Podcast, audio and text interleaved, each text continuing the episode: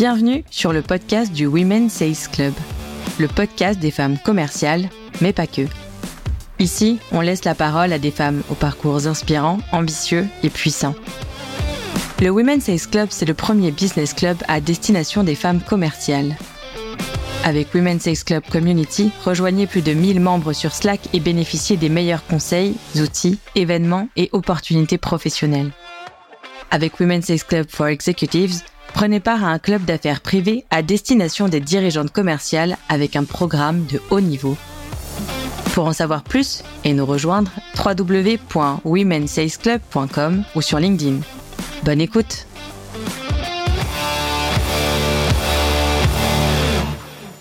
J'ai la chance de produire la première saison de ce podcast en partenariat avec Tomcat et je suis obligée de vous raconter l'histoire derrière ce partenariat. Déjà, pour ceux qui ne connaissent pas, Tomcat, c'est un accélérateur et fonds d'investissement pour start-up tech. Ils accompagnent les équipes fondatrices pour élever leur niveau de jeu, dérisquer l'investissement et recruter les meilleurs talents. À l'origine de ce partenariat, il y a surtout une rencontre, celle avec Sarah Lacarce, la directrice commerciale de Tomcat. Sarah a été une des premières femmes à devenir membre du Women's Sales Club quand on a créé la communauté, et comme à l'époque on n'était pas très nombreuses, on a pu pas mal échanger. Parmi toutes les entreprises qui se disent vouloir promouvoir les femmes dans leurs organisations, j'aime bien la preuve par l'exemple. Et une boîte qui a une femme à la tête de sa direction commerciale, forcément, ça commence bien. Et finalement, avec Tomcat, on partage les mêmes valeurs. La dimension business au centre de notre ADN, l'importance des équipes commerciales, le fait de vouloir que les femmes soient plus nombreuses dans des endroits où elles manquent, la tech, l'entrepreneuriat, le sales. Vous l'aurez compris, je suis vraiment très contente que cette rencontre des tout débuts se prolonge en un partenariat pour me permettre de donner la parole à des femmes brillantes à mon micro. Allez, assez parlé. Je vous laisse avec mon invité du jour. Salut Marie. Salut Johanna, hello tout le monde. Est-ce que tu vas bien déjà pour démarrer? Écoute, je suis en pleine forme euh, en vendredi, sacrée semaine, et euh, trop contente qu'on échange aujourd'hui. Et toi? Bah écoute, ça va, pareil que toi. C'est ma dernière rencontre de la journée avant de partir en week-end, donc je suis très contente de terminer euh, le vendredi comme ça. Je suis contente de t'accueillir aujourd'hui dans cet épisode parce que je t'ai connue parce qu'avant de monter Women in Sales, avec mon associé Jade, on avait pour ambition de monter une école euh, sales pour un peu révolutionner la formation sales. Avant de se rendre compte dépité que ça avait déjà été fait, euh, que quelqu'un y avait déjà pensé. Donc à l'époque, j'étais pas mal euh, stocké, j'ai pas mal regardé euh, de tes contenus, du podcast que tu avais fait, parce que j'essayais de comprendre comment t'étais venue cette idée, que je trouvais somme toute brillante. Et du coup, euh, c'est comme ça que j'ai, je t'ai, je t'ai connu.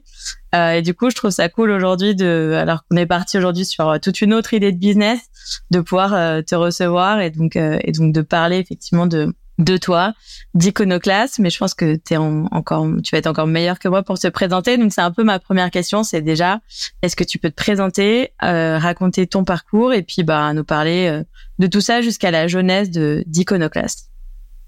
Avec plaisir. Et oui, c'est très rigolo cette histoire euh, d'école. Comme quoi, ça veut dire que c'est un constat qui était quand même partagé par pas mal de personnes il y a 4-5 ans.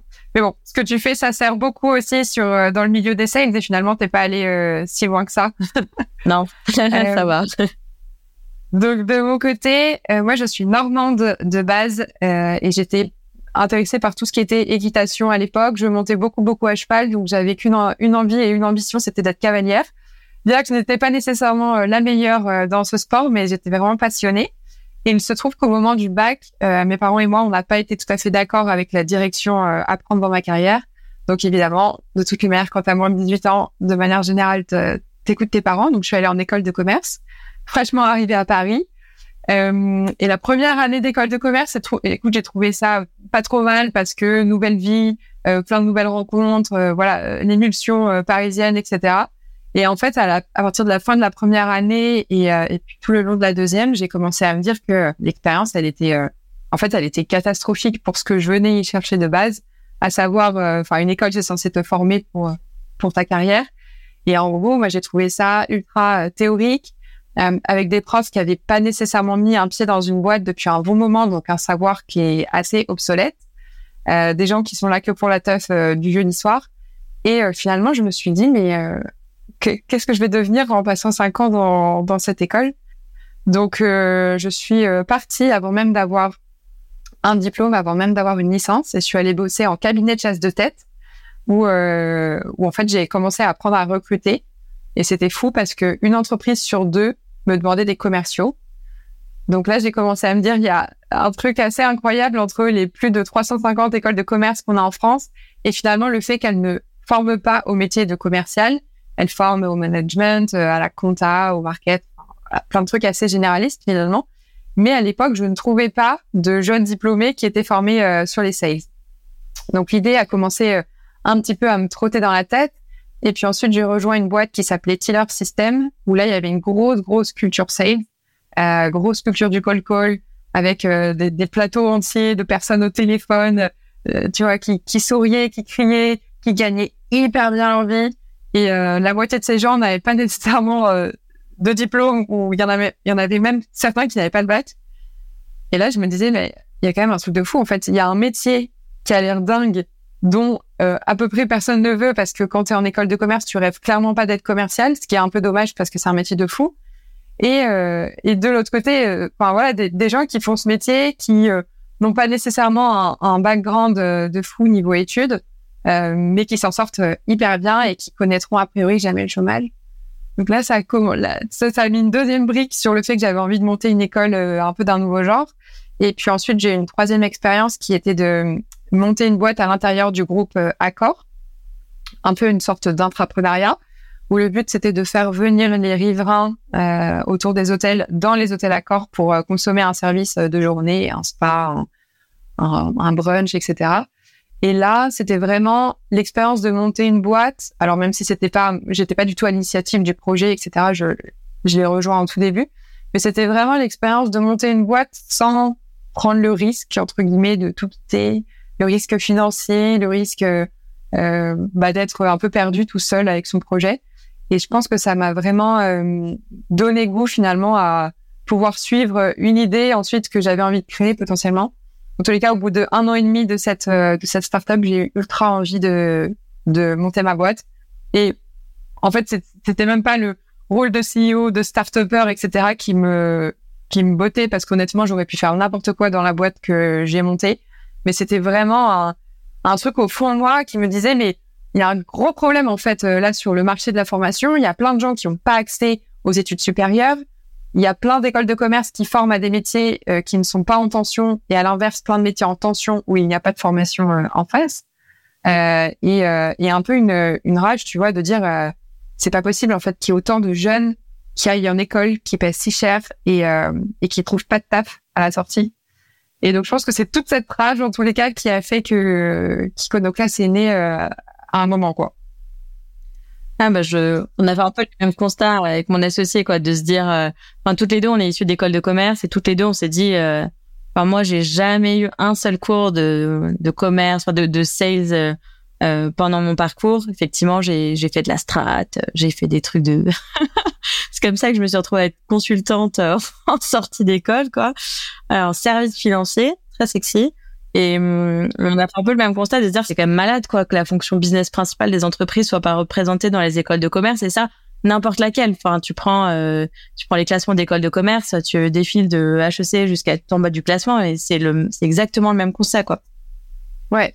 Mais parce que j'ai l'impression que c'était pas un c'est pas un métier qui est mis en avant en fait euh, ça l'est de plus en plus et on sera peut-être amené à en discuter mais euh, chez, à HEC, je pense que même si presque tu deviens commercial, c'est presque le, petit mouton noir euh, de la promo dans le sens où c'est pas ce qu'on attend de toi, quoi. On attend de toi que tu sois un dirigeant, un consultant, je sais pas quoi. Alors que finalement, la base même du commerce, du business, c'est de savoir vendre, quoi. Aussi bien savoir se vendre en entretien, déjà, dans un premier temps, chose qu'on n'apprend pas en école. Et puis, euh, de pouvoir euh, être capable de, de négocier, de, d'écouter, enfin, de faire une prise de, de, de besoin, etc. C'est quand même, la base, quoi, dans le commerce. Ce qui, est, ce qui est assez incompréhensible, c'est que je suis d'accord avec toi, il y a une question de vision du métier. Euh, c'est-à-dire aujourd'hui, euh, moi, la première fois que j'ai dû dire à quelqu'un que j'étais devenue commerciale, j'étais pas très à l'aise. Genre, euh, tout le monde m'imaginait avec ma petite mallette en train d'harceler les gens. Enfin, c'était, je trouvais, je, trouvais pas ça sexy d'être devenue commerciale. Ça me plaisait pas du tout. D'ailleurs, pendant très longtemps, je me cachais sous d'autres termes. et en fait, ce qui est bizarre, c'est qu'aujourd'hui, tu vois quand même que souvent les directeurs généraux c'est d'anciens directeurs commerciaux. et que en fait les gens aujourd'hui qui sont capables d'avoir un fort impact sur les décisions d'une boîte, c'est souvent les équipes commerciales puisque vu qu'elles ramènent le revenu, on les écoute un tout petit peu plus des fois que certaines équipes. Donc c'est vraiment des rôles clés. Et du coup, c'est ça qui est toujours incompréhensible de, d'en fait, de se dire que en 2023, ce soit toujours pas des matières qui soient correctement couvertes par les écoles. Et je me demande, et ça, c'est aussi une chose sur laquelle je pense à Iconoclast, vous y répondez sans doute mieux, c'est, je pense qu'il y a aussi une question d'agilité. C'est, euh, une, une matière qui, euh, qui vit le sel, ça bouge très, très vite. Et dans les écoles traditionnelles, je pense que le temps que tu mettes à jour tes programmes, que tu euh, pédagogique, etc. Il peut, il, se passe quelques années et c'est déjà trop pour apprendre une discipline comme le sales, quoi. C'est aussi une piste de réflexion sur pourquoi c'est pas représenté dans les écoles, peut-être. Totalement. Mais cela dit, tu pourrais aussi appliquer ça euh, au code, euh, au marketing, etc. Moi, ce que j'ai compris avec les années, parce qu'au début, je me disais juste, mais ils sont courts, c'est pas possible. Pourquoi ils, ils ne refont pas leur programme, etc. Mais déjà, c'est vrai que nous, entre l'inertie et euh, donc Iconoclast, c'est en trois mois, c'est un bootcamp euh, où tu apprends à être sales en trois mois en le pratiquant à 80%, en pratiquant le métier à 80%. En fait, nous, euh, refaire, entre guillemets, ces trois mois, l'améliorer avec des outils, etc., c'est quand même mille fois plus simple que de refaire un master entier euh, où tu as cinq ans d'études, où tu as un peu de tronc commun, etc. Mais quand même, y a, je pense qu'il y a ça qui fait qu'il n'y arrive pas nécessairement, il y, a, y a une inertie. Et la deuxième chose, c'est que quand tu es diplômant, donc quand tu délivres un diplôme, en fait, tous les ans, tu dois euh, représenter euh, euh pourquoi euh, t'enseignes ça, pourquoi tu le, tu le, tu le contrôles de cette manière, etc. Et je pense qu'il y a aussi un petit truc où en fait, ils ont pas envie de perdre leur diplôme, ou ils ont pas envie de repartir à zéro. Et euh, c'est vrai que ça rajoute quand même une inertie toute cette partie diplôme, quoi. Ouais, ouais, t'as raison. mais, du, mais d'ailleurs, euh, peut-être euh, juste, euh, j'y pense, mais parenthèse pour peut-être ceux qui sont pas familiers avec, enfin, ce que c'est Iconoclast exactement, comment ça fonctionne. Peut-être juste, on est trois mots sur, bah, c'est quoi en fait Iconoclast T'as créé quoi? Ouais. Donc j'ai créé un nouveau genre d'école de commerce qui forme en trois mois sur tous les métiers de la vente. Donc on voit tout le cycle de vente durant trois mois. On a un, donc ce produit, il est majoritairement pour, euh, pour du B2C, donc euh, vraiment pour euh, des particuliers, aussi bien déjà en reconversion, en réorientation, etc. Le principe de l'école, c'est que c'est à 80% de la pratique. Donc, on fait vraiment du call, on fait vraiment du scrapping, on fait vraiment du closing, etc., du roleplay. Euh, il y a également du développement personnel. Euh, il y a toute une préparation RH pour apprendre à se pitcher, apprendre à se vendre en entretien, etc. Et la petite particularité, c'est que tous les profs sont uniquement des professionnels, donc c'est euh, que des directeurs commerciaux, mais qui sont en ce moment même directeurs commerciaux dans, euh, une centaine de boîtes. Et puis euh, l'autre proposition, c'est que les étudiants commencent à rembourser l'école une fois qu'ils sont embauchés en CDI à la sortie. S'ils ne trouvent pas de taf, ils sont remboursés. Ouais, je me souviens de, de ça. Je me souviens justement l'époque où je te stockais. Bon, vraiment, j'arrête de dire ça. C'est hyper malaisant.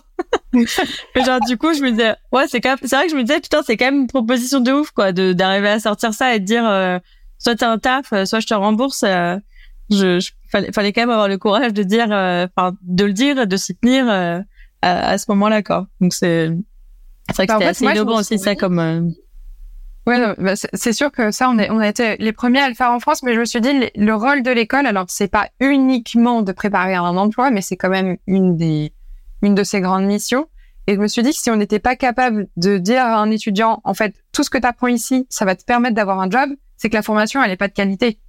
Euh, alors, ok, on peut parfois se tromper dans le ciblage. Parfois, quelqu'un vient chez Iconoclast et puis en fait, il se rend compte que c'est pas exactement ce qu'il voulait faire ou parfois finalement il veut monter une boîte après ou refaire d'autres études. Bon, euh, ça, il y, a des cas où juste on n'y peut rien.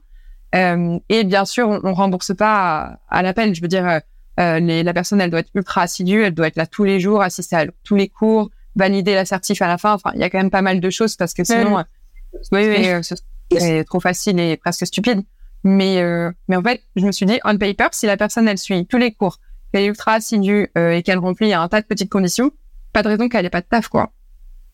Ouais. Non, c'est, enfin, c'est, je trouve ça juste, hein, comme proposition de, de dire, euh, si j'ai investi dans mes études, effectivement, c'est, euh, c'est pour l'employabilité qu'il y a derrière, etc. Donc, euh, donc, euh, c'était intéressant comme système. Et cette boîte, ce qu'on n'a pas dit, mais c'est que tu l'as montée quand tu avais 23 ans. Euh, Aujourd'hui, il y a quelques années qui se sont écoulées, on va pas dire combien, mais euh, avec le recul que tu as euh, désormais, est-ce que tu peux un peu nous, nous raconter les, les coulisses de ça, ton état d'esprit euh, bah, à cette époque, à 23 ans, quand tu as monté cette boîte, et dans quel état d'esprit tu es maintenant? Et est-ce que tu le referais aujourd'hui, entreprendre, dans une période en plus où être entrepreneur, c'est hyper sexy? Est-ce que tu que tu conseilles autant qu'avant aux gens de devenir entrepreneur, de faire de l'entrepreneuriat? Ouais, Ça fait 12 questions en une, mais c'est ma spécialité. Je vais essayer de, je vais essayer de faire un petit euh, before et un petit maintenant. Euh, ouais. Je pense qu'à l'époque, déjà, moi, j'ai jamais vraiment rêvé d'être entrepreneur ou de monter une boîte. C'était juste, euh, j'avais une, enfin vraiment, ça me prenait au trip, quoi. Je me disais, mais c'est pas possible de laisser le marché comme ça, que ce soit moi ou quelqu'un d'autre qui le monte. Il faut absolument que cette boîte, elle soit montée. Euh, c'était, c'était viscéral, en fait. Euh, et je pense qu'à l'époque, il y a, enfin, j'étais ultra naïve en fait. Je savais absolument pas ce qui m'attendait. Avec le recul, euh, je me dis qu'il, enfin bon, il s'est quand même passé des trucs de fou, mais à l'époque, j'étais vraiment dans une dans un mindset de j'ai 23 ans, j'ai euh, pas de crédit, j'ai pas d'enfant, euh, j'ai euh, un mec, euh, mais enfin voilà, je veux dire, bon d'ailleurs qui est quand même devenu mon mari, mais à l'époque ça n'aurait pas, ça ça, ça n'aurait pas pu empêcher que je monte une boîte. en fait, ouais, j'avais pas de gros risques financiers et en France, on a quand même beaucoup de chance d'avoir le chômage. Moi, c'est ce qui m'a permis de prendre euh, 11 mois pour euh, vraiment créer tout le programme, euh, trouver les profs, euh, prendre le temps juste de monter une école, de créer une marque et tout. Sans le, sans le chômage, j'aurais sûrement pas pu le faire. Donc, on a quand même une sacrée chance en France de pouvoir faire ça. Et, et donc, ouais, vraiment, à l'époque, j'étais juste dans un état d'esprit de j'ai rien à perdre. C'est obsessionnel, donc je vais le faire. Et si ça marche pas, bah, c'est pas grave, quoi. Franchement, j'aurais perdu un an, j'aurais appris plein de trucs, pas de problème. Euh, Aujourd'hui, ça demande quand même un petit peu plus d'organisation, surtout que je suis, euh, j'ai eu un bébé il y a six mois, donc euh, évidemment le, le, mon rôle a quand même beaucoup évolué, la façon dont je travaille aussi. Euh, je sais pas si là aujourd'hui je le referais, ce qui prouve que je sais pas si je suis euh, l'entrepreneur de l'année dans le sens vraiment entre, enfin aimer le fait d'entreprendre. Moi, ce que, enfin moi, je suis passionnée d'éducation, passionnée de mon projet. Euh, je trouve que l'éducation c'est ultra gratifiant de voir les gens qui qui évoluent, qui changent, qui arrivent à changer de vie, euh, qui sont trop heureux ensuite dans leur, dans, dans, leur nouvelle vie. Mais je sais pas si, par exemple, je serais capable de monter une boîte de SaaS ou euh, de euh, construction de bureaux, je sais pas. Enfin, tu vois, je pense que c'est vraiment que je suis passionnée par ce que je fais. Et je sais pas si c'est par l'entrepreneuriat. Après, je suis quelqu'un de ultra euh, créatif, curieux, opérationnel. Bon, ça, à la je pourrais aussi le faire dans une boîte. Mais pour moi, Iconoclast, c'est tellement le, la boîte de ma vie que je me, je me pose pas vraiment la question de si je le referais euh, dans d'autres conditions. C'était c'était lié au projet euh, de manière euh, pure quoi. C'était là genre je veux absolument monter une boîte, c'est trop cool d'être dans la startup nation. C'était plus ça, ça j'ai vraiment envie de le résoudre et comment je peux le résoudre au mieux? Bah en mettant les mains moi-même dedans quoi. Exactement. Non, franchement, ouais, je pense que j'aurais. Enfin, d'ailleurs, avant, j'étais euh, employée et je crois que ça m'allait aussi très bien comme rôle. Je crois que juste là, c'était le projet qui qui fait que il fallait que j'y aille. Et je pense que j'avais une vision très claire en fait de ce que je voulais faire parce que je l'avais vécu et parce que je bah ça, ça, faisait quand même euh, trois ans, quatre ans que je réfléchissais à cette idée euh, et que je me disais bah en fait, euh, enfin pourquoi attendre ou pourquoi donner le truc à quelqu'un d'autre? Euh, Je suis pas plus euh, qualifié que que d'autres personnes. Je sais même pas si ça se dit. Un ça, sûrement pas se dire. ça se dira, ça se dira sur cet épisode. ça se dira.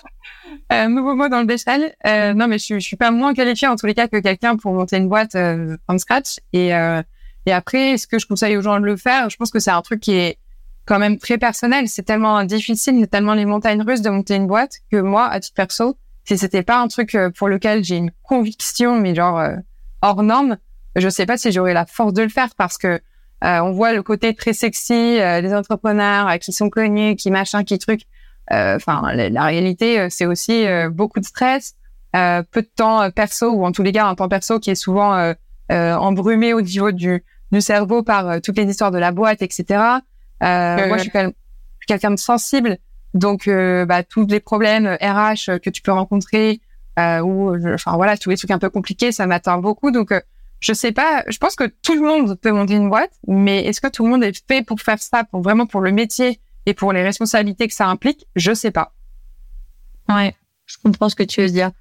Après, je pense qu'il y a plein de raisons d'être entrepreneur, parce que je j'en croise qui, comme toi, ont des projets vraiment euh, euh, comme ça, qui leur tiennent super à cœur et qui est dans les tripes.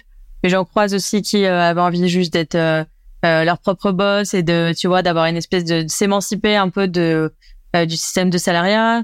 Je, j'en croise qui en fait avaient l'espoir de de mieux se payer en étant entrepreneur, en se disant c'est un peu quitte ou double quoi, soit euh, soit ça marche pas très bien et en fait euh, voilà, soit euh, des fois c'est un pari qui peut qui peut te faire aussi aller chercher des gros tickets et être financièrement aussi beaucoup mieux que ce que tu pourrais aller chercher en salariat de manière classique. Carrément. Donc je pense à la fin du temps, faut trouver ta raison qui va te donner envie de, de tenir le coup parce que c'est un c'est un marathon très très dur et du coup faut trouver ta raison qui te qui te donne envie de t'accrocher quoi. Je je pense à la fin. Je pense que c'est un, un bon résumé. Tu as raison, on a tous des drivers finalement qui sont ultra différents. Euh, moi, la partie financière, je me dis que c'est tellement euh, insecure en fait dans une boîte. Enfin, tu peux, euh, on a même vu des boîtes récemment qui valaient des millions et des millions et des millions, qui se, enfin, qui finalement ont terminé nulle part. Euh, t'es, es rarement quand même le mieux payé de ta boîte, mais bon, comme tu dis, en fait, chacun a, a ses motivations. Moi, c'est, c'est vraiment le projet, les gens. Euh, euh le fait de les voir grandir et tout qui m'anime et qui, qui vraiment me fait lever le matin. Mais c'est vrai que chacun, en fait, il peut y trouver sa petite source de motivation et on a, on a tous des sources différentes, c'est vrai. Non, c'est clair. Bah, le, le, toi aussi, dans ton cas, et je pense que ça, ça a ajouté une difficulté, c'est que t'es, t'es solo, ce qu'on appelle solo founder. T'avais pas de, d'associé. Alors, c'était pas spécialement un choix, je pense, et ça s'est fait un peu comme ça. Mais comment t'as fait pour te, pour bien t'entourer? Parce que c'est, enfin, j'ai l'impression aujourd'hui de, ma nouvelle vie d'entrepreneur qui a moins d'un an, mais tu vois, c'est que quand même s'entourer, c'est assez essentiel dans dans le quotidien pour réussir, et puis aussi pour avoir des gens à qui déverser de temps en temps aussi ton ton ton ton trop plein, etc. Comment tu t'es comment tu t'es entouré toi euh, au, au départ? Et est-ce que tu t'es entouré avant de monter la boîte et c'est ça aussi qui t'a donné un peu de l'énergie de la montée? Tu t'es énergie, enfin c'était pendant, c'était après? Mmh. Euh, bah déjà, c'était pas nécessairement un choix d'être euh, solopreneur parce que j'ai cherché un, un, ou une associée pendant longtemps, euh, notamment sur le marketing, qui était pas du tout un sujet que je maîtrisais et d'ailleurs je suis toujours pas euh, au top du top là-dessus. Enfin, évidemment, quand on devient entrepreneur et qu'on doit gérer 14 euh, euh, types de, jobs dans la boîte, c'est impossible d'être ultra ultra pointu sur les 14. Donc moi, je me disais bon, moi j'aime bien tout ce qui est opération, tout ce qui est potentiellement Excel et tout. Et euh, j'aurais rêvé d'avoir quelqu'un sur la partie branding, communication, etc. Là où j'étais peut-être un petit peu moins à l'aise. Et en fait, j'ai galéré à trouver. Donc à un moment, il fallait juste lancer le truc. Et euh, je me suis dit bon bah tant pis, je trouverai peut-être quelqu'un au fil du temps à qui je pourrais donner euh, un, un, volume un peu plus important de part euh, que les autres pour l'associer au projet. Mais bon, c'est voilà, c'était pas nécessairement un choix. Après, j'avais une vision qui était quand même très précise et peut-être que euh, de temps en temps, j'ai pu manquer de flexibilité sur, euh, tu vois, sur une personne peut-être qui aurait pu nous rejoindre, euh, mais que moi j'avais tellement mon truc en tête, genre c'était obsessionnel de faire ci, ça, que peut-être ça n'a, peut-être que ça n'a pas laissé assez de place aussi à quelqu'un. Euh, et pour revenir à la question sur le fait d'être entouré, euh, moi c'est vrai que j'ai, bah, donc j'étais avec, enfin j'étais, je suis avec un entrepreneur. Je pense que ça donne un mindset, ça donne aussi un peu une vision de ce qu'est le rôle, même si chaque rôle de CEO et d'entrepreneur est ultra euh, unique et dépend de chaque entreprise.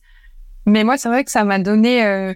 En fait, je me suis dit, mais, mais au pire, au, pire, il y a quoi? Enfin, en fait, si, si ça ne marche pas, c'est pas grave. Je pourrais toujours retrouver un autre truc et tout. Et lui, il, me poussait quand même. Il me, il me, il, me challengeait, tu vois. Il, me parlait vachement. Et c'est vrai que d'être entouré d'entrepreneurs, ça aide quand même pas mal dans ses réflexions. Et l'autre chose, c'est que dès que ça a commencé à être euh, un peu plus sérieux, au bout de quelques mois, euh, je suis allée chez The Family, euh, l'incubateur en tout cas, qui était, euh, c'était vraiment l'âge d'or de The Family. Tout le monde en parlait, tout se passait là-bas dans la scène tech française. Enfin, c'était vraiment le boom de The Family. Et moi, je me suis hyper bien là-bas. Je me faisais challenger toutes les semaines par par la team de The Family. C'était c'était vraiment top.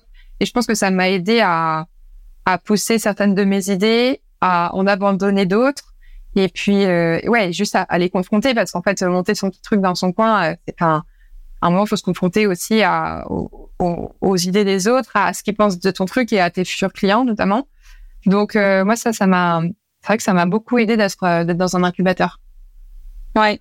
Ben, on a aussi fait ça au départ, mais avec le recul, j'ai l'impression que c'était plus pour nous rassurer qu'autre chose. Ouais, non, je pense qu'on avait le petit syndrome de euh, on va pas monter une boîte toute seule, tu vois. Genre, enfin, tu sais, il y avait vraiment ce côté, euh, faut qu'on s'entoure, c'est obligatoire. Et je, je pense qu'on a, je pense que c'était chouette. On a, on a adoré notre incubateur et tout, mais je me demande si on, on l'a pas un peu fait au début pour les mauvaises raisons, qui étaient on se faisait pas suffisamment confiance. Euh, parce qu'aujourd'hui, on trouve plutôt de, une manière de s'entourer avec des, euh, tu vois, par le biais de business advisor, enfin, de gens un peu expérimentés sur des sujets qu'on maîtrise un peu moins, qui ont plus de seniorité. Donc, euh, après, toi, tu avais un petit peu d'expérience euh, pro. moi, j'avais deux ans, ans, trois ans à mon acting. Il me disait, mais là, qu'est-ce que je faire en fait? Enfin, je, je, je, sais un petit peu travailler, mais je sais pas non plus super bien travailler. Donc, peut-être que ce que toi, ça t'a apporté, bon, et puis c'est peut-être pas le même endroit et c'est très différent à chacun, mais euh, moi, je pense que j'avais besoin de cadre aussi, tu vois. Euh, ouais, non, je euh, comprends. mais, mais bon. Et, et en vrai, je me dis que même si ça a juste servi à te rassurer, bah c'est cool aussi finalement. Ça t'a ouais, quand même complètement. Tu, tu tu t'y prends ce que t'es, enfin tu vois, ce que t'as besoin de prendre quoi. On, on, te donne dans les incubateurs et tu tries et puis tu prends ce que ce que t'as ce que t'es venu y chercher quoi. Mais le D'ailleurs, euh, là maintenant, euh, euh, une fois que maintenant on a décidé de ne pas monter l'école de 16, ça m'intéresse un peu de comprendre. une fois que tu as une super idée de ce genre, c'est génial, mais c'est quand même, enfin tu vois, tu voulais un campus, tu voulais une école, une vraie, enfin avec des locaux, des, des, étudiants que tu vois tous les jours. Comment tu, par quoi tu commences une fois que tu as cette idée-là? Tu commences par les locaux, tu commences par les étudiants, tu commences par les profs, tu commences par les, tu vois, tu, tu le fais dans quel sens? Alors moi, j'ai commencé par les profs. Euh, en gros, pour vraiment comprendre comment on forme un sales, euh, j'ai euh, j'ai appelé entre 100 et 150, je me souviens plus exactement, mais directeurs commerciaux euh, pour leur demander comment ils formaient un sales, combien de calls il fallait qu'ils passent avant qu'ils soient opérationnels, euh, par quoi, enfin quel playbook il fallait qu'ils qu'ils lisent ou qu'ils utilisent tous les jours? Bon, j'avais un tas de questions pour comprendre vraiment comment on forme un sales et comment on forme un sales dans autant chez Doctolib que chez Deliveroo que euh, dans une grande boîte. Euh, ça a vraiment été mon premier truc. Et de base, euh, enfin, au tout début, je pensais même pas à appeler les, ces personnes-là en leur demandant d'être prof, mais en fait, au fil des calls, à chaque, à la chaque fois, à chaque fin de call, je demandais si la personne elle était partante pour être prof euh, et venir intervenir trois quatre heures pour présenter leur méthode. Et en échange, ils pourraient recruter gratuitement chez nous et voir on pourrait faire des cas pratiques euh, sur euh, leur business ou même du call pour eux, etc. Donc ça, c'était un peu l'idée de base. Donc j'ai commencé par ça. Euh, et donc là, quand j'ai vu le l'engouement des directeurs commerciaux, mais c'était un truc de malade. Quoi. Enfin, le mec, euh, les mecs ou les nanas, à chaque fois, ils me disaient, mais quand tu veux, demain si tu l'ouvres, je suis là. Et, euh, et on a eu des, enfin, vraiment des têtes d'affiche dès la première promo parce que on se rendait compte qu'il y avait vraiment un besoin. Tous les head of sales, ils me disaient, mais moi, les juniors, ils sont pas formés chez moi. Et je claque euh, au moins entre un et trois mois de salaire finalement pour les former avant qu'ils soient euh, rentables entre guillemets euh, dans le sens apporter de de la valeur à l'entreprise. Parce, que c'est quand même un métier qui, qui se pratique vraiment. Et moi ça j'ai vraiment la conviction que le cerveau apprend mieux lorsqu'il pratique que lorsqu'il est passif dans l'apprentissage et donc c'était vraiment une des une des clés de voûte d'Iconoclast donc j'ai commencé par ça ensuite j'ai voulu discuter avec des parents qui avaient des des enfants qui étaient soit hors du cursus, soit qui performaient pas euh, très bien à l'école parce que euh, ils avaient des intelligences qui n'étaient pas nécessairement euh, euh, scolaires. Et donc là, pareil, j'ai un autre engouement où j'ai pas mal de parents, j'avais l'impression de, de leur apporter euh, l'eau chaude, quoi. qui me disaient, ah non, ce serait une super solution. Euh, de toutes les manières, il sera jamais accepté dans telle ou telle école. La fac, c'est pas une option parce que c'est trop libre, blablabla. Bla, bla. Donc là, j'ai senti une autre traction. Euh, et puis, euh, donc ça, c'était avant d'arriver chez The Family. Et puis, en arrivant chez The Family, euh, en fait, on, en en discutant beaucoup avec les équipes et tout, ils ont été OK pour que je lance une première promo euh, chez eux, donc euh, dans les locaux de The Family. Et ça, pour nous, ça a été vraiment un, un changement, dans, enfin, un changement dans l'histoire parce que ça a commencé à mettre un tampon sur le fait que c'était réel, que je pouvais accueillir les gens dans un lieu, euh, donc euh, c'est des questions toutes bêtes, mais quand les gens euh, au téléphone, je commençais à les avoir, ils me disaient mais c'est où et tout. Bah je sais pas, une surprise, vous verrez.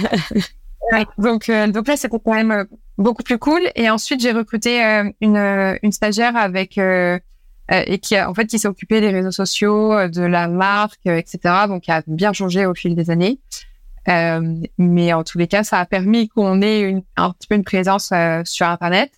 Et puis ensuite, on a lancé la, enfin ensuite petit à petit entre en faisant des conférences, en faisant, en faisant des journées portes ouvertes euh, gratuites où on proposait des ateliers de vente gratuits euh, avec bouche à oreille, etc. On a eu euh, notre première promo qui était euh, toute petite puisqu'on était 11. Alors moi, dans ma tête, j'en veux tant, mais ça s'est pas prévu, ça s'est pas passé comme ça. Et, et c'était très cool parce que ça nous a permis de tester le, le modèle finalement sur un sur une, tranche plus accessible. Enfin, c'est plus facile de faire des changements sur 11 personnes et des améliorations que sur 100. Donc, euh, donc voilà, c'était vraiment petit à petit. Et moi, j'avais du mal au début à bosser euh, toute seule. Donc, j'ai mis en place les, les OKR, où vraiment, enfin, le, le, principe du truc, c'est d'avoir euh, les trois, quatre grands projets du trimestre ou du mois qui sont redivisés en petites étapes ou en petits projets, où à chaque fois, on met un objectif et puis une un tempo, une timeline, voilà, bref, une deadline, quoi. Euh, et ça, moi, ça m'aidait à me motiver parce que c'est vrai qu'au début, quand on n'a pas forcément de, quand on passe de être managé à être solo, bah, il faut quand même, euh, voilà, se bouger, euh, se bouger tous les jours pour essayer de cocher des cases et avancer sur le projet. Sinon, ça peut vraiment prendre trois ans à monter. Mais donc, voilà, dans les grandes lignes, je sais pas si ça répond à ta question. Si, si, complètement. Et je te rassure, même à deux, euh, faut qu'on on se fait des points motivation de temps en temps parce que il y a des moments la tâche te paraît tellement immense que euh, si tu redécoupes pas et tu soudes, enfin, t'as l'impression que tu y arriveras jamais et tu te dis, wow, c'est, on est que deux, les journées font que 24 heures, de temps en temps je dors. Genre, à un moment donné, il faut que euh, ça ait l'air euh, accessible et donc c'est bien de redécouper en, en petites tâches, effectivement. Bah, la dernière question que j'avais un peu aussi sur ce sujet-là, c'est un peu l'aspect financier, puisque je sais aujourd'hui que c'est un, c'est un très gros frein quand tu parles avec les gens de pourquoi ils montent pas leur boîte. C'est aussi beaucoup de gens qui, euh, alors il y a ceux qui n'osent pas euh, quitter leur stabilité, leur job, leur euh, leur CDI, etc. Ce que je comprends entièrement, surtout si à côté tu as des fois des emprunts, des enfants, des un plein la vie quoi. Du coup, je sais que le le financier souvent fait peur. Est-ce que je dois investir beaucoup d'argent? Est-ce que enfin, comment ça s'est monté Iconoclast sur ce sur cette partie financière? Tu avais des fonds à investir on t'a, on t'a prêté de l'argent, t'as, as levé tout de suite. Euh, et même après, dans les autres phases, euh, comment tu, comment ça s'est passé cet aspect-là, quoi? Ouais. Euh, alors moi, je, j'ai, on a vite euh, levé des fonds, euh, mais un tout petit tour. on avait fait un mini tour de, de 120 k avec des gens que je connaissais ou qui m'ont présenté d'autres personnes, etc. donc là, ça nous a permis en gros d'aller jusqu'à la deuxième ou troisième promo, je sais plus si c'était entre la première et la deuxième ou la deuxième et la troisième. Euh, mais c'était vraiment en gros pour pouvoir euh, embaucher au moins un directeur marketing, euh, tu vois, avoir commencé en gros le, le, business. et donc ça, ça nous a permis de d'avoir de valider le la, le POC, quoi, enfin la proof of concept et, et valider que il y avait une petite traction sur le marché à la hauteur de ce qu'on y avait investi, bien sûr. Et ensuite, on a voulu euh, à l'échelle euh, un petit peu plus supérieure. Donc, on est allé voir euh, des fonds. Et, et, moi, le modèle qu'on avait à l'époque, qui était 100% financé par nous, de tu payes une fois que tu as, as, ton CDI. Bon, aujourd'hui, on a des banques qui font les, crédits à notre place, mais à l'époque, on, avançait finalement la trésorerie. Et donc, on a été obligé de lever de l'argent pour, pour vraiment montrer que le modèle fonctionnait. Donc, on a levé 3 millions avec des fonds. Un fonds EdTech et un fonds impact. Euh, et l'idée, en fait, c'était de commencer à penser à l'expansion, à euh, voilà potentiellement comment on allait faire croître les promos, comment on passe en fait euh, de 10 étudiants à 100 par promo. Euh, et donc voilà, c'est ce qui a fait que qu'on a levé en, en 2021. Donc c'était la deuxième, un an et demi euh, après le lancement quoi. Et c'était c'était c'était dur d'aller lever, c'est-à-dire euh, avec le projet que tu avais, c'était un projet qui a été plutôt bien euh, euh, réceptionné, qui a trouvé de l'écho facilement, ou tu dû te battre un peu pour euh, tu as expliqué le, la valeur, le modèle euh, que, que tu voulais défendre. Est-ce que le fait aussi que tu sois euh, une nana à la tête d'une boîte, parce que on sait que même aujourd'hui dans le, on a beaucoup critiqué le, tu vois, le, le CAC 40 en disant il n'y a pas de femmes qui dirigent les grosses boîtes, mais quand tu regardes le Next 40 et les startups scale-up de la French Tech, tu te rends compte que c'est exactement la même. Hein. S'il y a une ou deux fondatrices meufs, c'est la même. Donc ça aussi, est-ce que tu vois, est-ce que déjà ton projet a trouvé de l'écho facilement? Est-ce que tu as eu l'impression aussi que qu'en tant que nana, parce qu'il y a des vrais chiffres qui sont sortis sur le fait que c'est plus difficile souvent pour les femmes d'aller d'aller lever euh, auprès de VC, etc. C'est quoi ton retour d'expé euh, sur le sur sur ces deux sujets? Ouais. Euh, alors sur le donc est-ce que c'est il y a eu de l'écho, etc.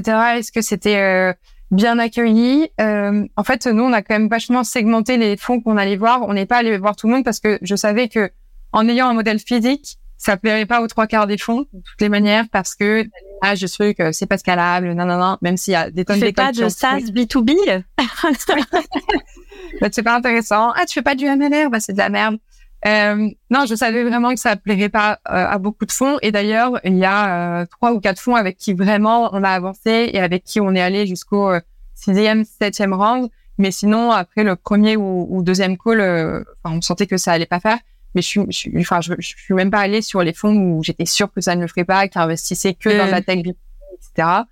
Euh, après, euh, évidemment, de toute façon, tu prends des portes euh, tout le temps en levée de fonds, c'est la base. Moi, ce que j'ai trouvé le plus difficile, c'est euh, euh, qu'en fait, c'est ton projet, donc tu vends un peu ta chair. Enfin, je sais pas comment dire, mais tu vois, quand c'est difficile de pas le prendre perso quand on dit non, parce que t'as vite l'impression que c'est toi la merde et que t'as mal réfléchi au truc et que ah bah oui, c'est pas comme ça que tu aurais dû le faire. Ah bah oui, mais ça c'est pas scalable. Ah bah oui, mais ça, j'en sais rien. Et euh, j'ai trouvé que c'était difficile de prendre le recul, de se dire c'est pas moi qu'on attaque euh, et c'est pas la bonne personne et je vais trouver la bonne personne, tu vois. Euh, mmh. Mais ça, au fil du temps, après, on s'y fait finalement et mais finalement, les raisons qu'on m'a données, je les ai trouvées intéressantes et je pense qu'elles m'ont fait progresser, qu'elles ont fait progresser la boîte de manière générale et, et, et les réflexions qu'on avait dessus.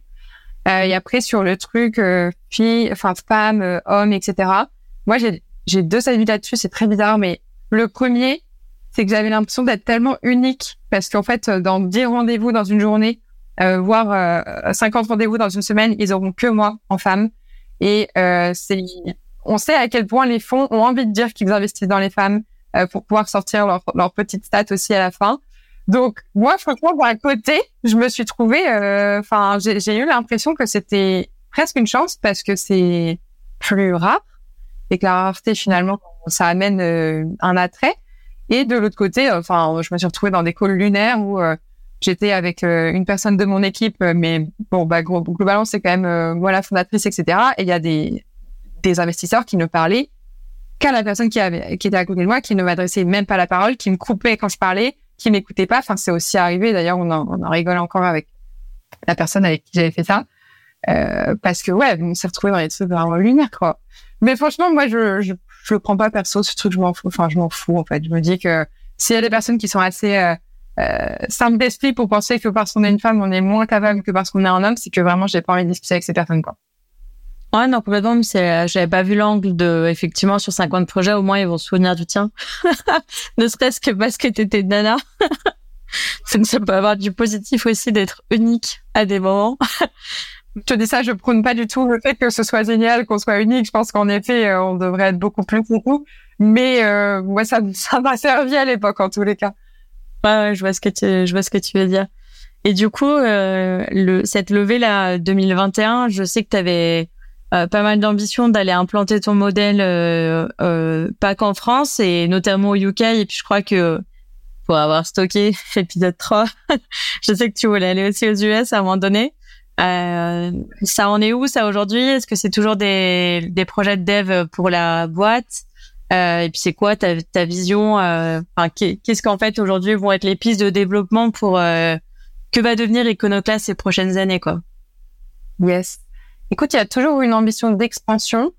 Euh, pour avoir mis un premier pied au UK, je me dis qu'il y a, il y a quand même déjà pas mal de taf à faire en France et qu'avant d'ouvrir un marché, il y a quand même beaucoup, beaucoup, beaucoup de recherche slash d'adaptation marché à faire. Euh, tu sais, moi, au UK, je suis allée un petit peu naïvement en me disant, bon, bah, attends, il manque euh, encore plus de sales là-bas. Euh, je connais des gens là-bas, nanana. Bon, je te simplifie la c'est quand même une décision euh, qui a été mûrement réfléchie et tout, mais je pense qu'on aurait pu aller encore plus loin dans la démarche et voir comment notre produit, on aurait pu mieux l'adapter sur le marché euh, pour que ça performe encore plus. Et les US, euh, du coup, j'ai vraiment envie de prendre mon temps avant d'y aller. Donc là, je suis plutôt dans une réflexion où je me dis qu'on va aller euh, attaquer des zones qui ressemblent plus à celles qu'on a l'habitude d'attaquer euh, avec Paris, par exemple, ou avec le remote. Donc là, on réfléchit à ouvrir des campus en province ou à ouvrir des pays qui sont, en tant qu'en province française, enfin dans d'autres villes en France, ou à ouvrir des, des campus dans des pays qui ressemblent sur le modèle euh, un petit peu plus au modèle français. Je pense par exemple au fait qu'on ait le chômage. Bah, nous, on est un, un bootcamp en trois mois. Si les personnes, elles n'ont pas d'argent de côté ou qu'elles n'ont pas le chômage, c'est très compliqué finalement de suivre euh, le bootcamp. Et ça, c'est un truc auquel j'avais pas nécessairement pensé. Et aux US, au UK, bon bah très peu de chômage, donc euh, évidemment plus compliqué. Euh, donc ça, c'est un, des premiers axes, je dirais, une expansion territoriale. Et la deuxième, je parce que l'ambition, tu, tu, me demandais l'ambition et la vision. Euh, l'ambition, elle est la même depuis le jour 1, c'est de devenir un, enfin c'est d'être, euh, potentiellement de remplacer, mais d'être un nouveau genre d'école de commerce euh, et où on adresse toute la, enfin toute la partie euh, euh, sales finalement, mais devant on pourrait adresser plein d'autres métiers qui sont en pénurie. Et donc euh, c'est un autre axe de développement auquel on réfléchit. Et il y a un an et demi, on a lancé une verticale B2B également pour aller reformer les équipes commerciales qui sont déjà en place et qui ont besoin d'un petit coup de boost ou qui ont besoin d'avoir de nouveaux outils, de nouvelles techniques euh, ou qui ont besoin de se faire challenger. Et euh, ça, c'est un, un, de nos gros axes de développement aussi. Et c'est, euh, tu peux nous en parler, les, les, les métiers que tu as en tête, que tu auras envie de développer avec ton école ou c'est encore euh, top secret? Franchement, ce sera un peu Non, mais c'est même pas que j'ai pas envie de te dire parce que c'est, enfin, si c'était lancé totalement, je le, je le dirais. Mais là, on est en, en, vraiment en train de se dire, moi, je veux pas en fait juste lancer un métier parce que moi, je trouve ça cool et que machin. Je veux vraiment lancer un métier où il y a une forte pénurie, euh, où les entreprises euh, ont des difficultés à recruter ces profils.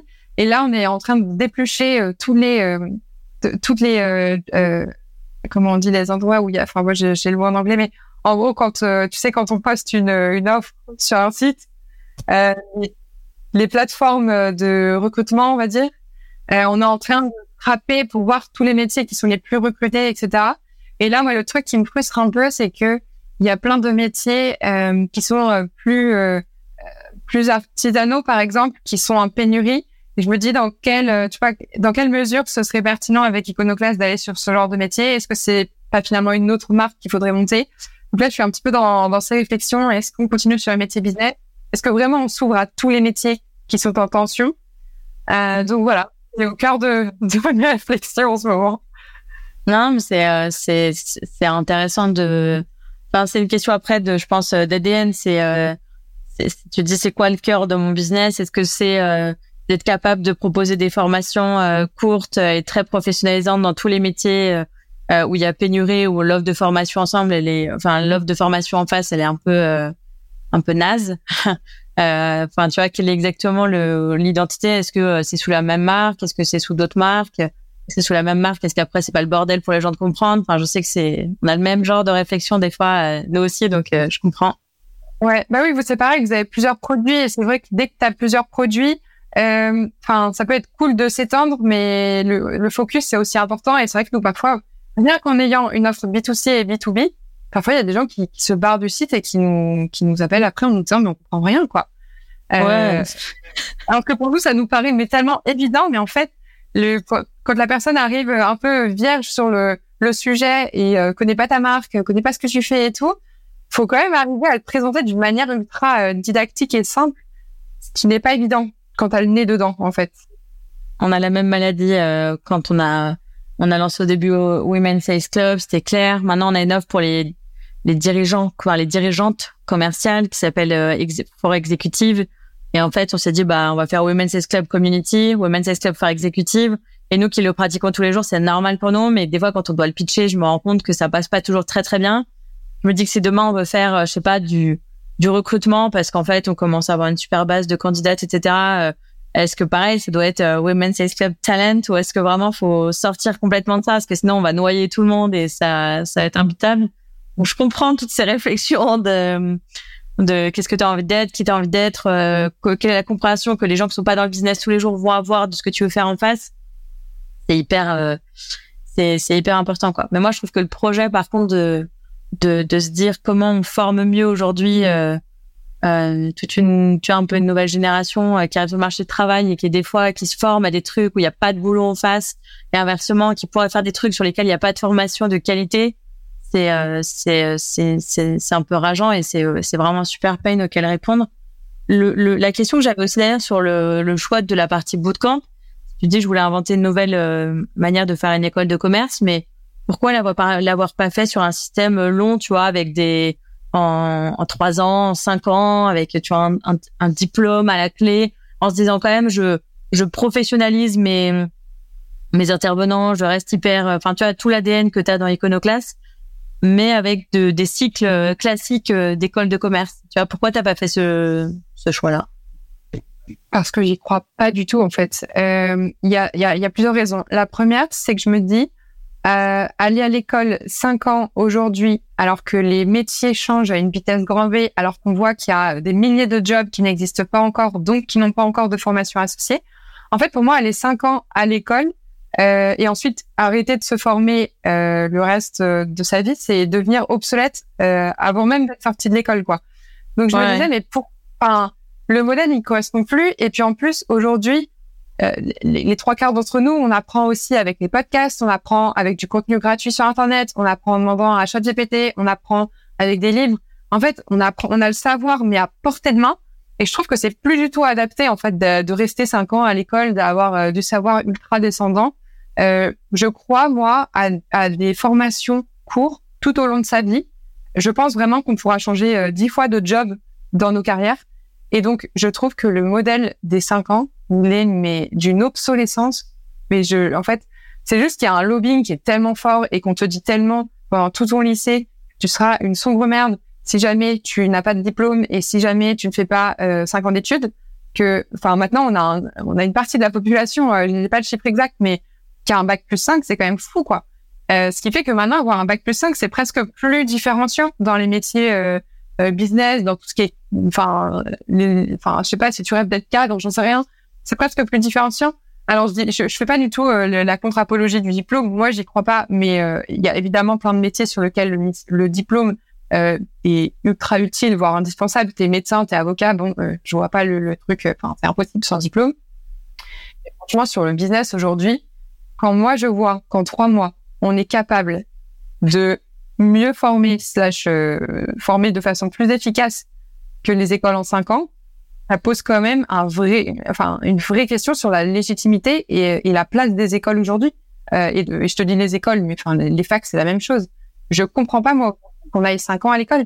On n'a plus besoin. Enfin à l'époque on avait besoin de profils très généralistes qui comprenaient toute l'entreprise, etc. Quand tu vois la croissance des boîtes aujourd'hui, elles ont besoin de profils ultra spécifiques et opérationnels dès le jour 1 sur un truc. En fait, aujourd'hui, on n'en a rien à faire qu'un commercial, euh, qu'un euh, marketing manager, qu'un chef de projet euh, sache comment faire un business plan. On s'en tape. En fait, on veut juste qu'il soit performant dans son job, que dès le jour 1, il amène de la performance ou un plus à l'entreprise. Et donc, vraiment, je trouve que ça n'a plus de sens, quoi. Et puis, outre ça, payer 50 000 euros, entre 30 et 50 000 euros pour une école, franchement, c'est marcher sur la tête. Aujourd'hui, le savoir, enfin, tout ce qui est après dans les écoles de commerce, c'est à dispo sur Internet. Enfin, mais comme, comme à la limite ce que moi j'apprends euh, chez Iconoclast, tu peux aussi le trouver sur Internet potentiellement. C'est juste que nous, ce qu'on fait, c'est vraiment de la pratique. Donc, euh, tu euh, t'es, es là, tu es au contact des directeurs commerciaux, tu vas vraiment passer tes calls, on va te donner des conseils en direct line. Mais si c'est que de la théorie, quel est l'intérêt d'aller à l'école aujourd'hui Vraiment? Je pense qu'il y a aussi, tu peux, tu peux peut-être aussi pas toutes les mettre dans le même panier, parce que comme tu disais aujourd'hui, on a beaucoup des écoles euh, faut faire le tri aussi. Je pense que ça vaut encore le coup, mais ça c'est une pensée personnelle d'investir dans certaines écoles qui ont des marques très fortes. Euh, quand tu prends le top 5 des écoles de commerce, top 5 des écoles d'ingénieurs, le top 5 des écoles d'informatique, je trouve que il y a une euh, bah, ça c'est parce qu'on est en France et que c'est foutu comme ça, mais il y a encore un nom qui euh, quand même mis sur un CV t'ouvre des portes, etc. Par contre, je trouve que une fois que tu passes euh, ces écoles là, euh, je, effectivement, je vois des fois moins de valeur à mettre euh, tout ce cash euh, sur la table euh, parce qu'en fait, ça va pas t'ouvrir potentiellement plus de portes que si tu faisais autre chose. Enfin, tu as une autre formation de qualité. Je, je, crois quand même encore au fait que, mais ça c'est c'est le biais de la France, on est très attaché au nom et au, tu vois, de, de, de, etc. Donc je pense quand même qu'il y a encore des écoles traditionnelles un peu différenciantes, mais mais avec des, contenus quand même des fois très obsolètes. Hein. Enfin, je, je, pense même que dans les meilleures écoles euh, de commerce françaises, il y a du contenu très obsolète, mais il y a encore des marques qui sont très fortes et qui permettent quand même encore de, de, de faire en sorte que ces écoles-là soient, soient bien, etc. Et après, je pense qu'il y a maintenant, il y a un fourre-tout à l'éducation. Tout le monde y a vu un gros business. Tout le monde s'est infiltré dedans. Euh, sans penser à la qualité. Et je trouve que c'est important de remettre euh, l'employabilité aussi au, au, milieu de tout ça. Et c'est c'est ça que tu faisais avec ton projet et, et que je trouve euh, et que je trouve cool quoi. Non, c'est clair. De toutes les manières, euh, mais t'as raison. Et c'est en France et c'est aussi dans d'autres pays. Quand tu vas aux US, que tu as fait Berkeley, enfin, c'est sûr que les portes elles sont beaucoup plus ouvertes. Mais je me pose la question dans les 20 prochaines années de la pertinence finalement de tu vois, est-ce que ça s'essouffle pas un peu finalement euh, aujourd'hui? Tu vois, est-ce que ça suffira de s'appeler HEC dans 20 ans? Parce que si tous les toutes les personnes qui sortent finalement, euh, euh, enfin, je dis pas seront moins bons et tout parce que c'est impossible. Ils ont euh, des techniques où ils, ils, recrutent quand même des personnes qui ont une intelligence certaine, etc. sur un, certain type de choses, mais peu importe. Euh, je, je me pose la question de l'évolution de ce modèle. Et il y a quand même tellement de choses qui sont révolutionnés. Je crois pas que les taxis, il y a 20 ans, ils pensaient qu'ils allaient se prendre un coup de pied comme ça euh, par rumeur en fait. Je pense qu'ils étaient en mode bah non, taxis, euh, euh, c'est comme ça, il faut avoir une licence. et tu vois, aujourd'hui, nous, il y a quand même des écoles qui nous appellent pour qu'on fasse une partie de leur programme. il y a une tonne d'écoles même qui ont essayé soit de nous intimider, soit d'essayer de, de, copier de façon un peu misérable ce qu'on fait. Euh, et là, même aujourd'hui, et donc il y a des écoles aussi avec lesquelles on collabore. Là, par exemple, on, on lance un programme avec Central Supélec euh, qui a besoin d'ajouter une partie un peu plus commerciale à un de leur master. Euh, bah ça, ça a du sens. Mais les écoles, elles vont pas pouvoir rester avec tout ce qui va se passer dans les. Elles vont plus pouvoir juste euh, rester sur le fait qu'elles s'appellent HEC. Et, et, attends, et on cite HEC, mais c'est pas le sujet d'HEC. Oui, oui, on les accable pas. Là on n'est rien contre la chose. on, on, les accable pas spécialement, mais je suis assez d'accord avec toi que que dans tous les cas, même ces écoles-là, vont devoir se soit s'associer à des acteurs euh, comme toi, soit à un moment donné repenser un peu ces programmes, parce que si tu te rends compte, et moi je me suis rendu compte aussi entre le moment où j'étais en école de commerce et le moment où mon demi-frère était en école, euh, alors lui c'était d'ingé, mais euh, ses aspirations en termes de boîte qu'il avait envie de rejoindre, de projets euh, qu'il avait envie euh, auxquels il avait envie d'être associé étaient très différentes et du coup ça suffisait plus euh, il, ça, ça le saoulait tu sais au, quand il y a les, les, carrefours là où tu rencontres plein d'entreprises qu'il y ait que les, les, gros groupes qui soient représentés ça correspondait pas du tout à ce qu'il avait à ce qu'il aspire à faire tu vois d'avoir son petit poste de cadre dans un gros groupe etc c'est c'est faire c'est fait pour des gens pas pour tous mais mais je trouve que le changement il va venir en fait des, des étudiants qui vont réclamer autre chose qui vont réclamer d'être mieux formés d'être formés tu vois euh, sur, enfin, parce que tout va très très vite maintenant et donc il faut des formations qui soient très très agiles. Et donc les écoles vont devoir, euh, par la force des choses, se, se, faire des modifications dans leur programme, euh, s'associer aussi à d'autres acteurs qui sont plus agiles qu'elles. Je comme je pense à vous, mais j'ai vu que le wagon aussi s'associait pas mal à des grandes écoles pour les aider à mettre à jour un peu leur programme, etc. Enfin, c'est ou se repositionner. Tu vois. Mais en fait, demain, Demain, si on peut garantir qu'en passant trois mois ou six mois ou un an à l'école, on a le même résultat qu'une école où tu restes cinq ans, euh, enfin, elle ou nous seront obligés de nous repositionner, mais on pourra peut-être plus adresser le même marché. Et je te parle de ça, c'est peut-être dans 30, dans 50 ans, j'en sais rien.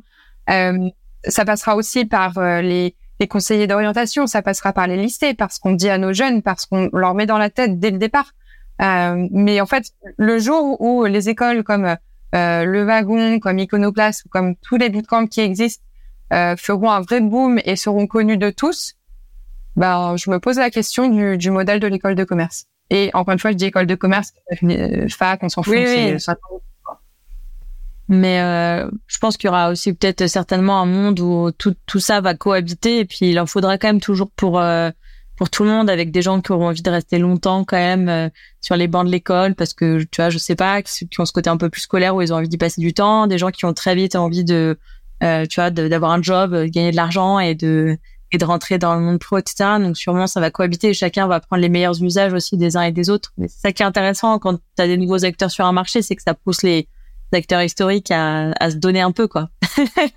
Carrément. Mais c'est vrai que ça tout le monde se pose la question. Aussi bien nous, on se demande, bah attends, pourquoi on n'est pas plus connu que les écoles et pourquoi il y a encore des jeunes qui vont dans les écoles et tout. Je pense que eux, ils se demandent aussi pourquoi il y a des, des parts de marché qui sont prises par les bootcamps. Et il y a un article euh, qui, qui est sorti récemment sur le fait que les écoles de commerce les moins bien classées avaient de grandes difficultés à remplir leur, leur promo. je pense que des deux côtés, on se pose la question. Et tu as raison, il y a peut-être un monde où on va juste cohabiter, euh, que chacun adressera la cible qui lui correspond finalement et, et les personnalités qui leur correspondent et que, et que ça ira très bien. Mais c'est bien parce que ça fait bouger dans tous les cas. Euh, ça fait bouger les choses dans le bon sens. Et le but, c'est que les jeunes soient le mieux formés possible et qu'ils trouvent un job ou qu'ils soient heureux dans leur vie pro. Euh, le résultat, c'est ça. C'est marrant parce qu'il y a quelques jours, là, mon associé Jade, elle est allée intervenir dans une euh, grande école de commerce euh, pour un peu répandre la bonne parole, euh, la bonne parole sur ce métier euh, euh sales, raconter c'est quoi le quotidien aujourd'hui d'un sales dans la tech, donner envie à plus de jeunes de, bah, de s'interroger si, si c'est pas une voie qu'ils ont envie de suivre en sortant de cette école de commerce très classique pour le coup, et puis de donner aussi envie à plus de d'étudiantes euh, de se saisir de ces sujets, puisque le, le métier de sales, c'est quand même un sujet où il y a beaucoup, c'est très lié au, à l'argent, c'est très lié au business, et du coup, c'est des sujets liés à nos éducations et à des biais, genre, qui subsistent, etc., qui, on a, souvent, les femmes, spontanément, ils vont pas euh, d'elles-mêmes. Moi, les sales que je connais euh, autour de moi, c'est des femmes aussi qui ont souvent eu des écosystèmes très sales ou entrepreneurs autour d'elles et celles qui sont allées from day one, tu vois. Donc, c'est je suis d'accord avec toi qu'il y a aussi un peu de la, la parole à aller prendre dans les écoles, dans les lycées, dans. Enfin... Totalement. Ça passe par là, et par l'éducation. Le, les deux questions encore que j'avais envie de te, te poser, c'est si on reparle un peu du métier sales spécifiquement. Euh, moi, c'est un métier qui me passionne parce que je le trouve très euh, méritocratique et je trouve qu'il y a des règles du jeu très claires. Euh, tu peux, tu triches pas avec le sales, quoi. Il y a quelque chose d'assez, euh, et puis c'est devenu très scientifique aussi comme comme discipline, donc tu triches de moins en moins d'ailleurs. Euh, Est-ce que tu peux me dire un, c'est qui les gens qui rentrent aujourd'hui d'ailleurs dans dans dans tes promos, et est-ce que ça a changé par rapport au début de ton aventure? Euh, Est-ce que c'est ce à quoi tu t'attendais et ce pourquoi tu as designé l'école? Euh, Et puis aussi un peu ta vision de euh, comment le sales bouge chez ces derniers temps. Est-ce que tu vois de plus en plus de gens euh, qui arrivent dans ton école et qui veulent faire euh, pas que du bizdev, mais peut-être tu vois d'autres fonctions sales avec les nouveaux métiers, tu vois, qui arrivent un peu, je sais pas, de sales ops, euh, j'en sais rien, tu vois. Est-ce que tu remarques des tendances aussi, toi, qui est quand même très proche du du, du terrain avec des tu vois des, des gens qui arrivent dans le métier, quoi? Yes. Alors pour répondre à la première partie de la question, ça a un petit peu changé en termes de cible. Au début, on était très très euh, ciblé sur les jeunes et quand je dis les jeunes, euh, c'est les, les personnes en gros de 18-21 ans. Euh, si tu prends les deux premières promos d'Iconoclast, euh, je ne sais pas s'il y avait des personnes qui avaient plus de, ouais, on va dire 23 ans, euh, parce que très positionné sur le discours nouveau genre d'école de commerce, donc tu peux venir si tu sors du bac ou si même tu n'as pas le bac, ou alors tu peux te réorienter si ton université ne te plaît pas, si ton BTS ne te plaît pas, tu peux venir te, te reformer rapidement sans avoir à repasser euh, par toutes les cases euh, de 2, 3 ans, 5 ans euh, d'une école. Donc au début, c'était assez jeune. Et là, de, plus en plus, on voit de la reconversion professionnelle. Aujourd'hui, la moyenne d'âge, c'est 28 ans dans nos promos. Euh, et je pense que c'est dû au fait que finalement, quand nos étudiants aussi arrivent parfois dans une boîte, quand les, les sales arrivent dans une boîte, ils sont euh, amenés bon, bah, à discuter, à raconter leurs trucs et tout. Et il y a plein de personnes qui se disent, ah, en fait, je peux changer de vie en trois mois. Je peux vraiment apprendre un nouveau métier en trois mois, que je sois euh taxi, boulanger. Euh, on a eu des hôtesses de l'air, on a des profs, on a franchement, on a eu mais de tout, des serveurs, des caissières. On a vraiment eu de tous les métiers avant l'Icono. Et ils se disent vraiment qu'en trois mois, tu peux changer de vie. Et là, c'est vrai que c'est un des une des choses qui arrive de plus en plus, euh, sans que je l'ai nécessairement euh, voulu, souhaité, imaginé, mais en tous les cas, on a vraiment une double cible maintenant, aussi bien euh, des, des, personnes en réorientation scolaire que, que des personnes en reconversion professionnelle. Et c'est assez cool. Et ta deuxième question, c'était sur la, la vision de, de ce que un peu comment tu bah, c'est quoi les gros changements que tu as vu en fait s'opérer depuis le début d'Iconoclast sur la perception du métier 16 et puis sur aussi euh, quel métier ont envie de faire aussi les gens aujourd'hui qui est-ce que tout le monde aspire à devenir euh, principalement business développeur euh, tu vois dans une startup tech en sortant ou est-ce que tu vois d'autres un peu tendances se, se, se, glisser de choses qui attirent aujourd'hui dans le dans le 16 Ouais. Alors on a vu enfin moi ce que je remarque vraiment c'est que le métier il devient de plus en plus sexy avec les années. Alors je sais pas si c'est uniquement dû aux acteurs comme moi ou comme d'autres personnes qui ont aussi des, des bootcamps de sales, puisqu'on n'est pas les seuls. Euh, je sais pas si c'est dû à ça, si c'est dû aussi que avec LinkedIn, LinkedIn, on peut de plus en plus parler de son métier, etc., que ça le fait connaître, que ça montre les côtés cool, les côtés moins cool, et que du coup, ça fait de la communication sur le métier. En tous les cas, je trouve qu'il est de plus en plus sexy. Moi, je vois bien quand je pitch la boîte, enfin, ça, en général, euh, les, gens trouvent que c'est trop cool, euh, etc. Euh, alors qu'avant, les gens qui connaissaient pas le métier de sales se disaient bon, ok, c'est un peu random.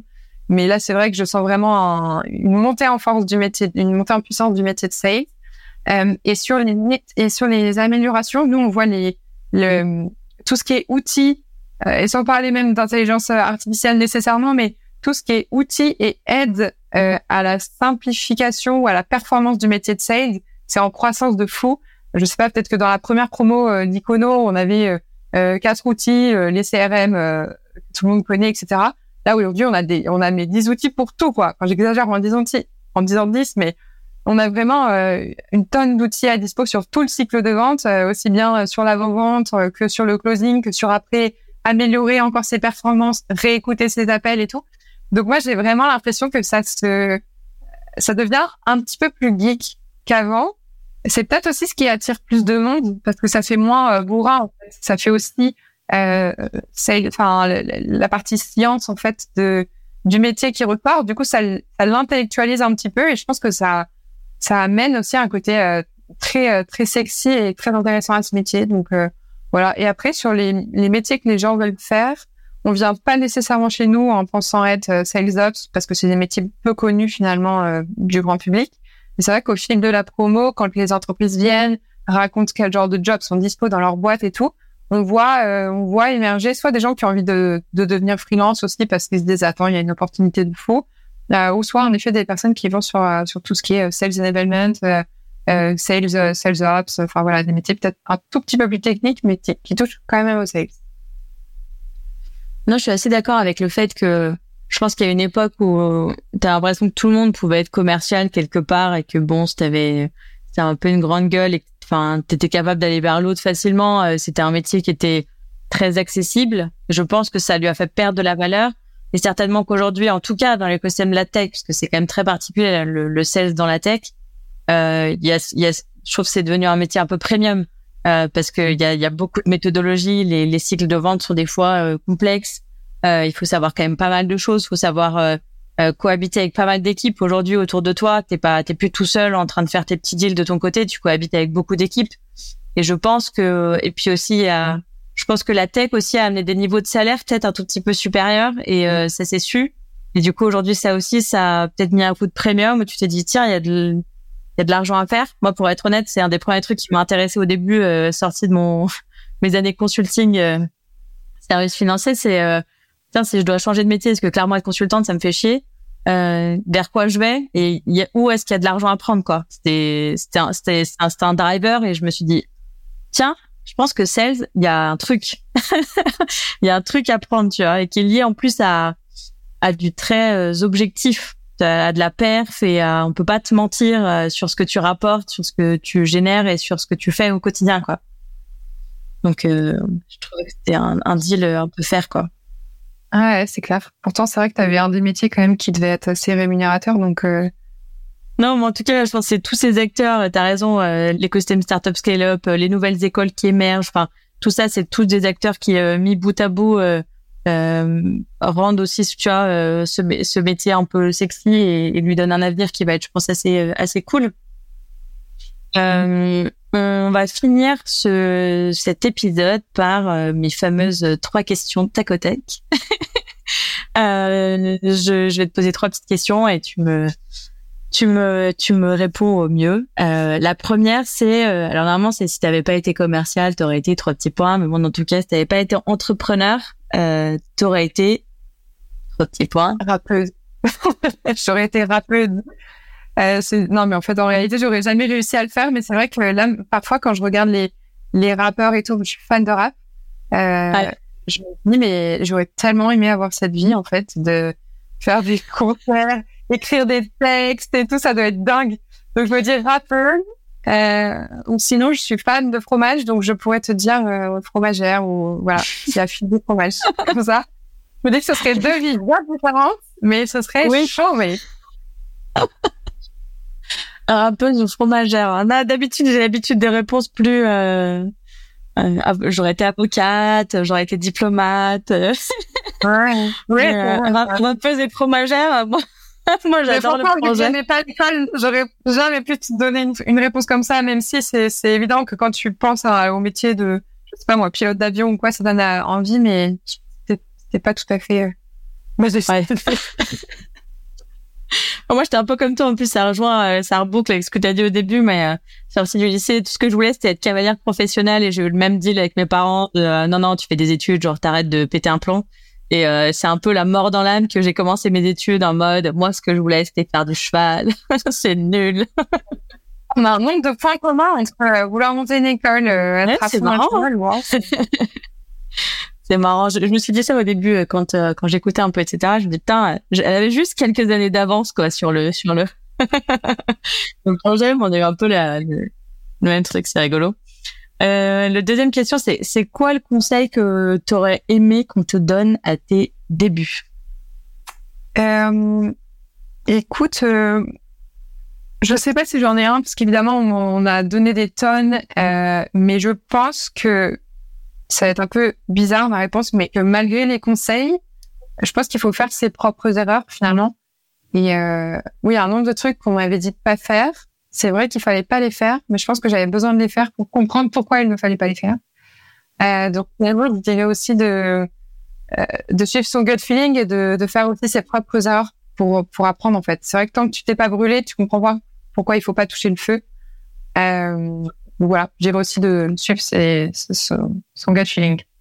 Ouais, ça, c'est vraiment des personnalités. Euh, c'est, enfin, il y a des gens qui sont clairement capables de dire, on m'a dit que le feu ça brûle, du coup on discute pas. Il y a des gens qui ont vraiment besoin d'aller foutre la main dedans et dire, ah ouais, c'est vrai, t'avais raison. Mais franchement, je préfère parce que moi maintenant je sais pourquoi on m'avait dit de de pas le faire et parce qu'en fait, tu, en vrai, ce truc, c'est que sinon, c'est euh, quand on avait préparé cet épisode, en vrai, je t'avais dit la même chose, mais c'est le côté sinon, si tu si tu crois en fait aveuglément ce que te dit quelqu'un et que ça dure des dizaines et des centaines d'années, à la fin, tu ne te souviens même plus euh, pourquoi on te dit ça. Est-ce que c'est vraiment vrai? Enfin, tu vois, il y a vraiment un truc de si tu remets jamais en question aussi. Enfin, il y a un gars qui a dit un jour le feu ça brûle, certes, mais si en fait t'as passé 100 ans à penser ça et qu'il y a plus personne qui entre temps a été testé, ça se trouve entre temps le feu ça a arrêté de brûler. Enfin, tu vois, genre. et du coup, je trouve que c'est aussi une manière des fois de remettre un peu en question et de dire c'est vrai au fait ton truc. Enfin, d'aller tester tes erreurs par toi-même quoi. Et dernière chose là-dessus, je pense qu'il y a aussi euh, enfin, un conseil qui va pour une boîte ne va pas nécessairement pour l'autre. Et du coup, je me dis, euh, de temps en temps, on, suit des trucs alors que finalement, en les testant, ça aurait pu euh, très bien le faire. Et inversement, hein, parce que évidemment, je me suis évidemment mangé des grosses claques sans suivre des conseils, mais je trouve que parfois, ça ne vaut pas non plus pour tout le monde, quoi. comme les gens qui donnent les conseils en couple. Enfin, en fait, dans ton couple avec tes potes, chaque couple est différent, chaque chaque euh, amitié est différente et du coup, même si tu suis les conseils de ce que te, ton père ou ta mère te dit, c'est pas pour autant que ça fonctionnera dans ton couple, quoi. Ouais, non, non. En, en phase, comme on dit. et le tout dernier, euh, c'est pour terminer sur une note un peu légère, c'est le bâche le plus sévère que tu sois pris par un prospect ou un client euh, ou toute personne avec qui tu as, tenté de, de dealer. Ouais. Bah, franchement, des bâches, je m'en prends tous les jours. Mais euh, quand tu m'as posé cette question, ça m'a rappelé un bâche expéditif.